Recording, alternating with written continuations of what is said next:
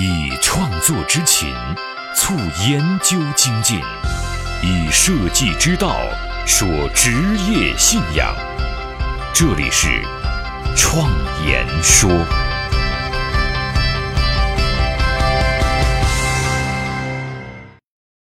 大家好，我是主持人张子健。今天我们来继续聊创造力能力训练的方法。上一期啊，我们聊到了注意力、联想力和直觉力。在注意力的能力训练当中，我分享了冥想这个方法。有些朋友就担心这个方法是不是有什么危险性？比如他听说冥想能让人通灵，听到这话，我差点没笑喷在屏幕前面。这说明人们对于冥想这种形式啊是有很多误解的。就起源来说，很多人认为它起源于佛教和阿育吠陀，其实啊，这就是一种典型的误解。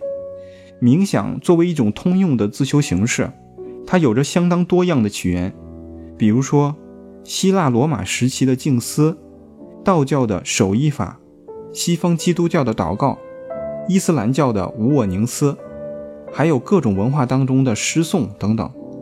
我们不可否认。冥想作为一种宗教仪式的文化意义，但是无论从起源还是应用的角度上来看，冥想的基础都不是宗教信仰，而是健康与养生。而发展到现代呢，冥想已经成为全球范围最流行的健身健心的方法。在神经科学的临床验证当中，它对大脑的过度活跃、精神焦虑和注意力涣散都有治疗和改善作用。而长期练习冥想的人呢，血压和心率还有心境啊都比较平稳。它作为一种思维管理的方法，可以使注意力集中于某一点，并且啊不被其他意识干扰。冥想啊现在也广泛的用于各种心理治疗，是一个相当普及的方法。冥想的训练方法也已经不再神秘了。目前普遍把冥想的训练分为三个方面：注意力控制、情绪控制和自我知觉。我们在创造力训练里面只关注注意力控制这方面，这样啊就能使我们做事儿更加专注，这也是创造力的基础。改变命运的设计力量，相伴一生的职业信仰，启迪思想的心灵碰撞，坚定清晰的幸福方向，请与我一起。设计信仰。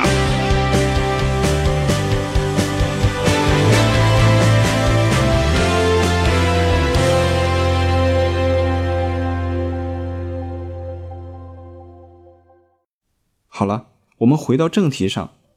接下来，我们来继续分享十三种能力的训练方法。今天我们来接着讲前因部分的后三种能力：同理心、设计思维和逻辑力。那么，我们就先来聊一下什么是同理心。同理心啊，是一种心理学概念，它的起源是在对灵长动物的实验当中发现的。灵长类动物啊，有一种镜像神经元，而这种神经元啊，我们人类身上也有。假如说给你看一张图片，里面是一个医生正在给小孩打针，而这个小孩啊正在哭，那么当你看到这张图片，一定能够感受到这个小孩的情绪。甚至能够感觉到自己的胳膊也疼了一下，这就是镜像神经元在起作用，它主导着人们的模仿意识和理解能力。这种神经元啊是语言形成的基础，它能使人们吸收和理解文化，也就是人类社会当中虚拟的事物。同理心呢是一种社会能力，是可以通过后天的学习和训练获得的。简单来说，它就是理解别人，并且能让别人感受到你的理解。所以，它也不是简单的换位思考，它比换位思考啊要更加复杂一些。需要注意的是，人们常常分不清同理心和同情心的差异。简单来说呢，同情心是一个人的事情，是以自己为主角的产生对对方的情绪；而同理心呢，是两个人的事情，人们常常以对方为主角，是双方连接在一起的通道。同情心是来自于人的天性，是一种天生的能力，但是这种能力呢，会让人与对方疏远，不利于建立连接，甚至呢会失去连接。而同理心呢是一种社会能力，是一种后天的能力，它能促使两个人产生感情的沟通，这样啊就有利于促进双方的关系，建立连接。同情心着重于先处理事情，再处理心情，而同理心则相反，它是先着重于处理心情，再去处理事情。比如说，有人遇到了不幸，我们用同情心啊去安慰对方，会说：“我为你感到难过。”而以同理心的方式与对方交流，则会着重于倾听对方，并且告诉对方：“我和你在一起承受。”同理心有不同的能力级别。心理学上啊，把它们分为四个级别：L L L H H H，依次呢由低到高。L L 代表的是最低级别，表示从不主动的听别人的想法和感受，甚至完全感受不到对方的情绪。也许你会认为这是很罕见的事情，但是啊，你可以回忆一下，从前你坐在咖啡馆里面，听着隔壁的人在聊天，有的时候你会发现。聊天的两个人啊，各说各的事情，完全没有说到一块儿去，对对方的事情呢也没有反应。但是啊，就这样聊了一两个小时，这样的场景啊其实并不罕见，而这样的人在我们身边也挺多的。他们啊不想倾听，只想叙述自己的想法。L 级别呢，代表的是能听得见对方的内容，但是感受不到对方的情绪。H 级别啊，代表的是。能够听到对方的内容，并且啊能够感受到对方的情绪，并且可以把这种感受反馈给对方，这就是标准的同理心。而 H H 啊代表了超强的同理心，只有极少数的人啊能达到这个层次，他能在极短的时间内达到比你自己更了解你。比如电视剧当中的福尔摩斯，就是这种超强同理心类型的人。这个人啊同情心很少。但是却有着极强的同理心，我们普通人可能无法达到这个层次，但是呢，却都可以适当的提高自己的同理心。其实，同理心的训练啊，早已有之。过去啊，它主要是应用于亲子领域和销售领域。当我学习了同理心的一些训练方法之后，我发现啊，它非常利于改善你和身边朋友之间的关系，尤其是与亲近人之间的关系。所以说，它的应用场景是非常生活化的，也是非常广泛的，不局限于是创造力的一种重要能力，也是作为一个社会人的基础能力之一。同理心的训练内容啊，其实相当的多，我们将在以后的单独的一两期节目当中啊，为大家详细的分享这个过程。那么在这里啊，我给大家简单的分享一个同理心的应用工具——同理心地图。同理心地图啊，是一个用于用户需求分析的工具，它能帮助我们比较快速的对信息啊进行整理，搞清楚用户到底需求什么。这个工具啊，可能无法直接帮我们提高同理心能力，但是却是很好的辅助工具，能帮助我们发现，在沟通过程当中无法注意到的一些细节。同理心地图还被称作十分钟用户画像，就是因为它可以快速的完成对用户的描述，是一个非常方便的工具。一个普通的用户体验同理心地图啊，分为四个模块：想法，也就是用户的思考路径，比如用户说“我希望如何如何”这样的想法；感受，也就是用户的情感状态，一般这些信息啊都是来自于用户的吐槽；活动，就是用户的行为，主要是来自于你对用户行为的观察，或者是他对自己行为的描述。这个时候啊，应该尽量客观。痛点，也就是我们达成目标所遇到的挑战。痛点呢，也可以用这样的句式来形容：用户需要一个方法来达成某某目标，因为他遇到了某某困惑。同理心地图运用的熟练了，也就能够帮助我们啊，在日后的交流当中迅速的抓住到信息的重点。这对于锻炼我们的同理心也是有辅助性帮助的。接下来我们要说的就是我们熟悉的设计思维能力。那设计思维呢，是能帮助我们迅速的发现问题、分析问题和解决问题。在以前的节目当中啊，我们已经用了几期节目，把设计思维啊详细的分享给了大家。在这里啊，我们就不多说了。我们接下来要说的一个能力啊，叫逻辑力，就是理性的总结和分类的能力。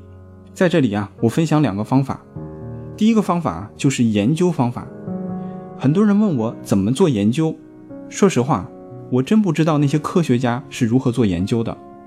我自己的研究方法，其实呢，就是一套学习和整理信息的方法。当我决定要研究一个问题的时候啊，会审视这个研究方向，把相关的所有问题啊都写出来，这样我就有了一个问题列表。然后依据这个问题列表进行一次信息的查询和学习，可以通过互联网，也可以通过查找书籍，也可以通过跟别人聊天啊来请教。总之是要把这些所有的问题啊都搞清楚。在这个过程当中，也会诞生一些新的问题，这样你就有了更加深入的问题列表。然后呢，再一次沿着问题列表进行学习。这样一轮学习之后，我们就可以通过思维导图的形式，把学习的知识进行整理。这也是一个复习过程。那么好了，接下来的一个步骤啊比较关键，在前面的学习过程当中，我们一定也会自然的提出一些自己的理解和看法。基于对已经学习到的知识的理解的基础之上，我们开始把自己的思考啊加入其中，并且进行严谨的验证和实验。比如说我以前做的构图方面的研究，在学习知识之后，根据自己的理解总结出有规律的构图法则，然后呢做很多设计作品啊来进行实验，再用实验的结果去验证之前的想法，并且啊进行修正。得到这样的验证之后。我们就可以根据这条线索对知识重新的进行分类和整理，最后啊形成有完整逻辑结构的研究报告。其实啊，在绝大多数情况下，这个过程我们并没有创造新的知识，而是创造了一种对知识的分类方法。第二个我要给大家分享的方法叫思维导图。刚才我们就提到了，在研究当中要用到思维导图，这是一个非常有效的能够帮助我们整理信息的工具。但是我们发现，它不仅是一个工具，还可以帮助我们训练自己的思维。思维导图啊，是东尼伯赞于八十年代发明的，发展到今天，应用啊是相当广泛了。在设计领域呢，也常常被用到。思维导图是有序思维、关键词提炼、逐层深入和图文结合的一种形式，本身啊就是一种信息转换的训练。思维导图啊，一般分为两种。我们可以先学着去画发散性的思维导图，就有点像树杈一样去分支，这是在训练我们的分类能力。画信息图的基础啊，其实就是对信息进行分类，然后呢，再训练自己的因果关系的能力，尝试多个因果关系啊互相连在一起，这就是无序排列的思维导图。我现在啊比较喜欢用这种。如果你打算用这种方法来训练自己。那么就可以先从你最熟悉的事上啊开始画起。以前研究所的见习研究员炫晨就曾经做过一个关于思维导图的小型研究项目。他在这个研究项目当中的报告和工作坊当中啊，就在教大家如何从零开始画一张思维导图。通常我们需要拿出一张白纸，在白纸的中央位置啊绘制一个图形，并且啊标注关键词。这样就可以使思维导图向各个方向发散，通过中央图形进行大范围的衍生思考，再由一级分支衍生出二级分支、三级分支等等。为了让整个图形走向的更加自然，分支啊尽可能是画成曲线而不是直线。每条线上使用一个关键词或者是图形。自始至终呢，尽可能啊要使用图形去绘制，因为图形和色彩。是比文字更加能够刺激我们的大脑啊，进行关联思考。当我们产生一个想法，大脑当中的神经元啊，便形成了一条通路。通路一旦形成，那么我们之后的思考啊，将会越来越通畅。一个脑洞大开的人，神经元的通路啊，一定比普通人啊更多。至于绘画水平，只要自己能看得懂啊就好了。就像大导演姜文绘制的分镜那样，很多人啊可能觉得还不如小学生画的。但是这不影响他的创意和最终输出的电影。还是那句话，思维导图是一个工具，最重要的是拿它来解决问题。我们来举一个例子：假如啊，你用思维导图来整理出为自己设计一个标志的相关信息，那么首先在画面的中央呢，你需要把自己的名字和头像画在上面，然后啊，再列举出相关的属性在旁边，比如说。年龄、地域、种族、身材、学历、职业、兴趣、个人成就等等。如果有时候我们根本想不到那么多属性。那么我们就可以通过以下几个角度上啊进行思考，比如相似联想、对比联想、因果联想、逆向思维、物理属性、社会属性、历史属性等等。在对信息进行分类绘制的时候，我们会发现某一方面的信息啊可以分散到不同的地方，比如说个人成就，就可以分散到几个不同的类别当中。这之后啊，我们就可以根据列举出来的这些信息。与标志相关的设计属性啊进行对应，以提炼设计的要点。比如说年龄这项，我们就可以思考它在标志上能展现什么；在地域这一项，在标志上又能展现什么？其他的分类啊也如此思考。如果有了想法，再把这些想法画在思维导图上，这样我们就能够把表现自己的信息啊展现出来了。思维导图在这个创作过程当中所起到的作用是。快速的汇总和梳理信息，其实啊，这些信息本身就存在于我们的大脑当中，只不过我们是借助思维导图进行有序的排列和重组。如果不用思维导图，凭借自己的想象，可能会遗漏很多细节。那么关于思维导图啊，我给大家推荐一本书，叫做《思维导图发散性思维》，那么供大家学习和参考。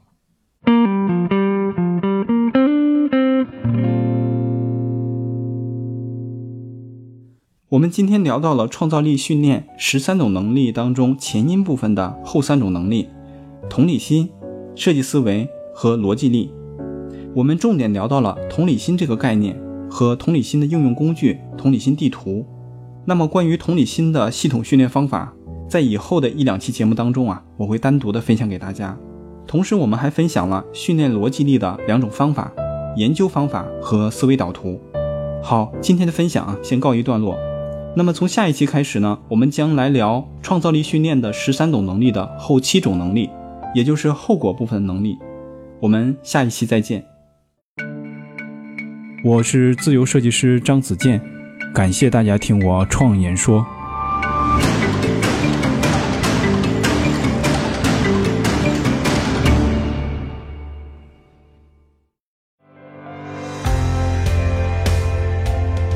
所见的现实。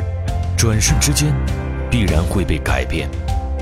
所闻的金科玉律，可能是路上的艰险；所感的困苦，到了明天，也许比蜜还甜。人生一世，白驹过隙，倒不如昂首挺胸，做个坦荡匠人。我是设计师。